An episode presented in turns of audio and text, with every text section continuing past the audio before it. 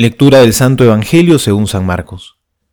En aquel tiempo se le acercaron a Jesús unos saduceos que niegan que haya resurrección y le preguntaban, Maestro, Moisés nos dejó escrito que si muere el hermano de alguno y deja mujer y no deja hijos, que su hermano tome a la mujer para dar descendencia a su hermano. Eran siete hermanos. El primero tomó mujer, pero murió sin dejar descendencia. También el segundo la tomó y murió sin dejar descendencia, y el tercero lo mismo. Ninguno de los siete dejó descendencia. Después de todos, murió también la mujer. En la resurrección, cuando resuciten, ¿de cuál de ellos será la mujer? Porque los siete la tuvieron por mujer. Jesús les contestó, ¿no estáis precisamente en un error por esto? ¿Por no entender las escrituras ni el poder de Dios? Pues cuando resuciten de entre los muertos, ni ellos tomarán mujer, ni ellas marido, sino que serán como ángeles en los cielos. Y acerca de que los muertos resucitan, ¿no habéis leído en el libro de Moisés, en lo de la zarza, como Dios le dijo, Yo soy el Dios de Abraham, el Dios de Isaac y el Dios de Jacob?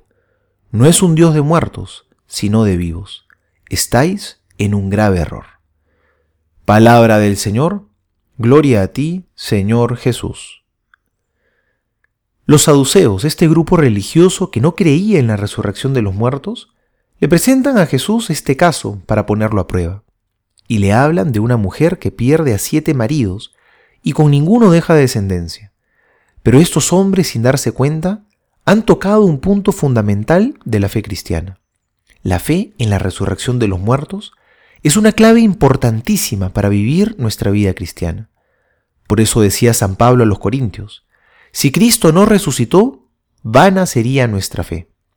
Y por eso también cuando muere Judas y los apóstoles van a elegir al que lo sustituirá, el requisito fundamental era que pueda dar testimonio de la resurrección del Señor. Nosotros anhelamos también la vida eterna. Tenemos fe que nuestros días no acaban en este mundo, sino que más bien esta vida es una preparación para la vida plena.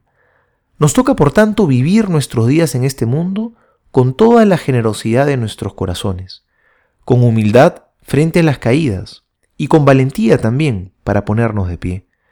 Porque hablando en términos espirituales, no podemos tener una vida estéril, una vida sin frutos, como estos maridos y la mujer que mencionan los saduceos en el pasaje, que no dejaron descendencia. Nosotros sí estamos llamados a dejar descendencia, a dejar muchos frutos en esta vida, a ser fecundos, esos frutos espirituales abundantes que nos pide Dios, colaborando con su plan de amor. Soy el Padre Juan José Paniagua y les doy a todos mi bendición en el nombre del Padre y del Hijo y del Espíritu Santo. Amén.